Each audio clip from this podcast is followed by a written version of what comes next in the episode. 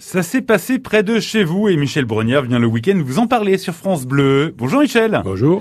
Hier vous avez évoqué euh, la chèvre euh, du Marais et on va euh, à Solno pour que vous nous racontiez la chèvre du Marais, donc une histoire qui passe par là quoi. C'est une histoire qui a été popularisée par Émile Jacotet qui était forgeron dans le village dont on a déjà parlé, et qui a été célébrée en musique par le groupe Ange. Ah oui, il me semblait bien. On vous écoute. Eh bien, cette histoire se passe au Moyen Âge, au temps où la bonne Henriette régnait sur le comté de Montbéliard.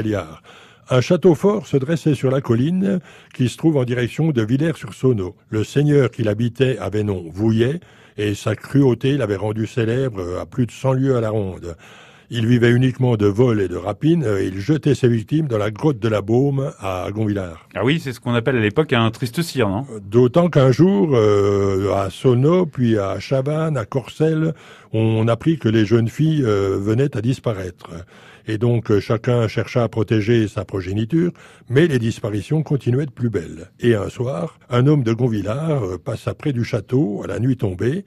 Il entendit des cris affreux et Vouillet qui hurlait Belle petite chèvre, belle. Et pourquoi c'était quoi?